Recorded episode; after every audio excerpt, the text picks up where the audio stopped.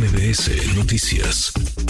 Platicamos ahora con Xochil Gálvez, la aspirante a la candidatura presidencial por el Frente Amplio por México. Se están moviendo las cosas también en la capital del país. Quien va encabezando las encuestas en el frente es el alcalde en Benito Juárez, Santiago Tahuada, con quien hemos conversado desde hace un buen rato sobre esta aspiración que él tiene y sobre lo que tendría que venir en la definición de los tiempos del proceso dentro del frente. Santiago, te agradezco que estés acá esta tarde en cabina. Muchas gracias, Santiago gracias, Gracias por, platicar con nosotros. Pues vamos ya en 9 de octubre. Correcto. Y no sé si tú tengas eh, noticias, pero pues en Morena van muy avanzados, por lo menos en su proceso. En teoría estarán hacia finales de mes aplicando ya la encuesta y a principios de noviembre definiendo al ganador o ganadora, quien será su candidato a la jefatura de gobierno. ¿Qué pasa en el Frente Amplio por A ver, yo, yo hoy vi un comunicado, de hecho, viniendo para acá sobre de los presidentes de los partidos, precisamente diciendo que ya están en la ruta precisamente de la construcción no solamente de un método, sino de eh, este equilibrio sano que tiene que haber en un proceso en el que no solamente vamos de la mano tres fuerzas políticas, sino también una gran sociedad civil organizada, que si hay sociedad civil organizada es en la Ciudad de México, y que se están cuidando los tiempos y que no... Aquí, aquí creo que tenemos que ser muy claros y, yo ahí coincido con lo que dicen los, presidentes, tanto Nora como Israel como Andrés. Eh, los tiempos de del partido en el gobierno no son los tiempos de la oposición. Es decir, nosotros también tenemos que ir construyendo precisamente porque nosotros no creemos en la decisión de una sola persona. Nosotros estamos construyendo los consensos, estamos construyendo los acuerdos, pero sobre todo, lo más importante es que los presidentes están construyendo un método que, reúna características como las que hemos platicado, este, Miquel Manuel, competitividad, eh, resultados. Yo, yo en eso lo, he puesto sobre la mesa. Y, creo que es muy importante eh, que, el, que el proceso y que el método pueda cumplir con estas características. Y yo en ese sentido, yo lo he dicho también, eh, me encantaría que esto ya tuviera una, una claridad, porque nosotros eh, venimos desde hace ya muchos meses pues, caminando, avanzando, y como, y como se determine, nosotros la vamos a jugar. Mm. También Pero sí va a haber un proceso entonces, sí va a haber yo, un yo por lo que veo, va a haber un método, no, no, no, no sé cuál todavía, porque, pero hoy el comunicado que sacaron es, lo estamos construyendo. Y, y eso para mí es lo más importante, pero sobre todo seguir haciendo algo. Seguir dando resultados desde la trinchera que hoy nos tocó, que es Benito Juárez, y también seguir contrastando con lo que han dejado de hacer, ¿eh? porque yo rindo mi informe el, sábado, y yo hoy sí te puedo decir, el sábado 14 de octubre, y yo hoy sí te puedo decir, Manuel, que no dejamos una alcaldía tirada como dejaron la ciudad tirada. Hoy sí te puedo decir que dejamos un gobierno con un equipo de trabajo sólido, y no con, con, un metro que todos los días se cae, con inseguridad, con falta de medicinas, con lo que hoy estamos viviendo en la ciudad. La alcaldía Benito Juárez es una de las más seguras del país. Es correcto. No nada más de la ciudad. No, no, no. Y, y eso tiene que ver, a ver, con una labor coordinada, pero también con una estrategia a la que decidimos nosotros entrarle. Que, insisto, a la luz de lo que dicen ellos, es que son los resultados. Espérame, espérame con el mismo mando único, nada más que con estrategias distintas desde las alcaldías. Tenemos alcaldías que hoy el 80% se siente inseguro, y en el caso de Benito Juárez el 80% se siente seguro. Entonces, eh, vayamos poniendo las cosas en... En, una de esas te encuentras en la boleta con quien fuera secretario de Seguridad en la Ciudad de México. Con Muy probablemente, dependiendo cómo termine su proceso. Yo al final lo he dicho, sea Clara, sea Omar, sea Gatel, ¿no? Porque ya no sabemos este, yo, yo lo que sí es que solo, solo falta en, esa, en, en, esos nombres que te, que te acabo de comentar, solo falta Florencia Serranía. Pues no funciona el metro, no funciona la salud, no funciona la seguridad, no funciona este, en esta ciudad, no se atendieron la, desigualdad, pues entonces nada más nos falta Florencia Serranía como precandidata de Moreno. No, les des ideas, pero López Gatel sí está más que apuntado, el hombre que se cansó de mentir durante la pandemia. Ahora, tú vas a dar tu informe este próximo sábado, entregarás resultados. ¿Y eso implica también que estás haciendo un cierre, un corte de caja eh, para lo que viene? Sí, sin duda alguna es, es ya también después de cinco años. Porque te eh, reelegiste. Porque me reelegí. Eh, lo quiero decir, yo en el 18 tuve la, la fortuna y la confianza de mis vecinos en Benito Juárez y en el 21 también gracias a los vecinos de Benito Juárez logramos eh, quedarnos eh, en este otro periodo. ¿Con cuánto te reelegiste? Con, el más del 70%. Es decir, yo gano el 2018 con 14 puntos de diferencia a Morena. y yo termino ganándole ahora a Morena con más de 70 puntos. Algo hicimos bien. ¿70 puntos? Algo 67.9. ¿no? Algo hicimos bien y, y se trata de, de- de hacer las cosas bien igual en la ciudad.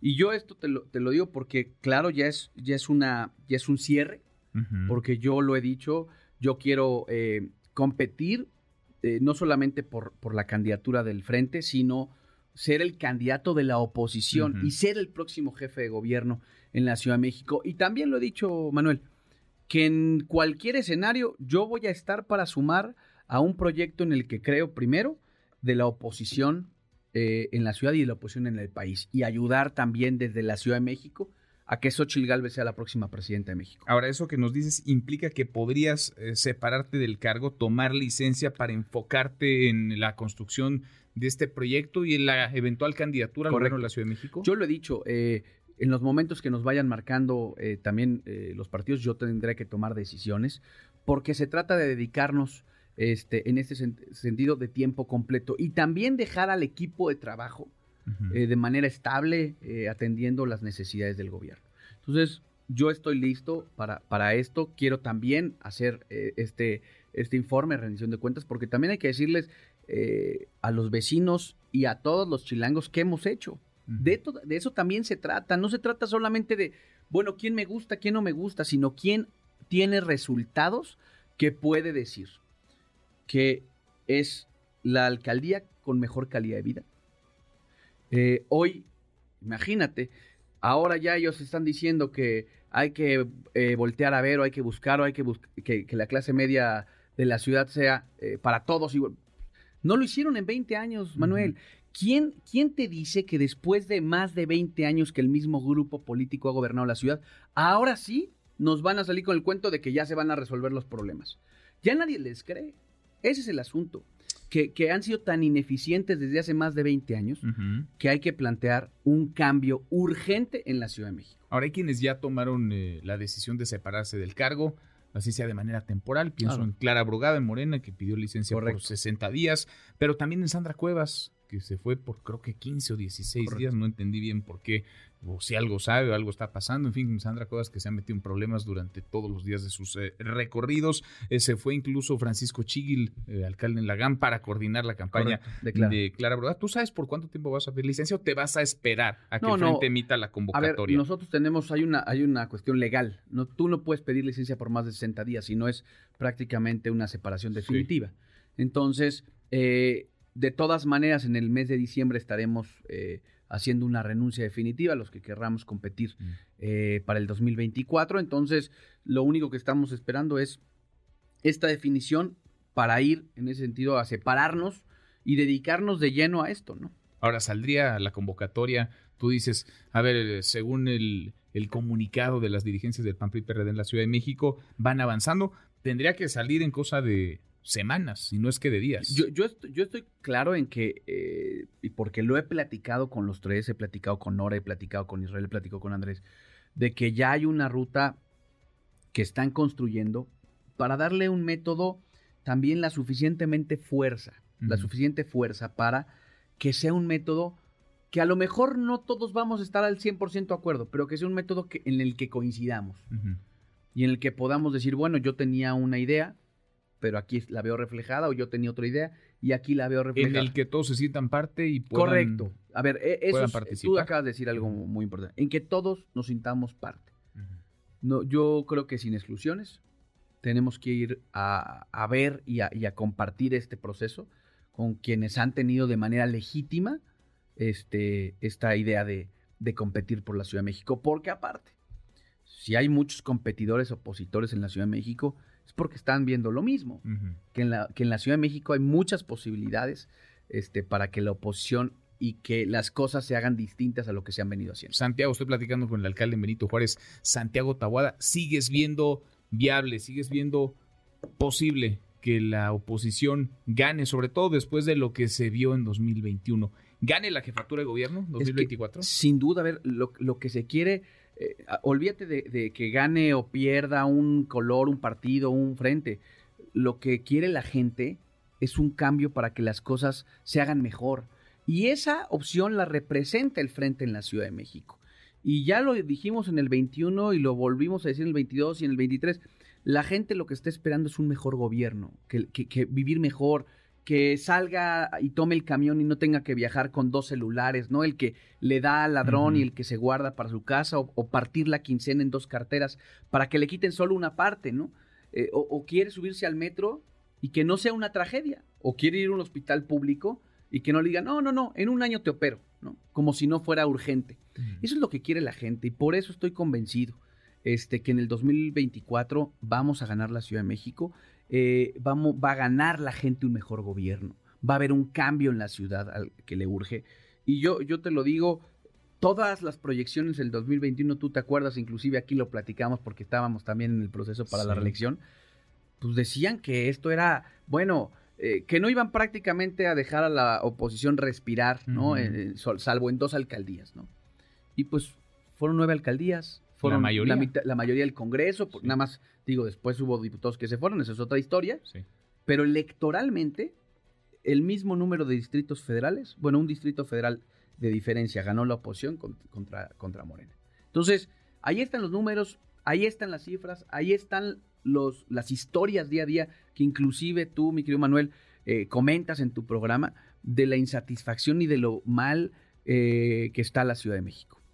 Ahora, eh, la unidad tendría que ser un factor que cuiden si es que quieren salir fuertes en el frente, a competir frente a Morena.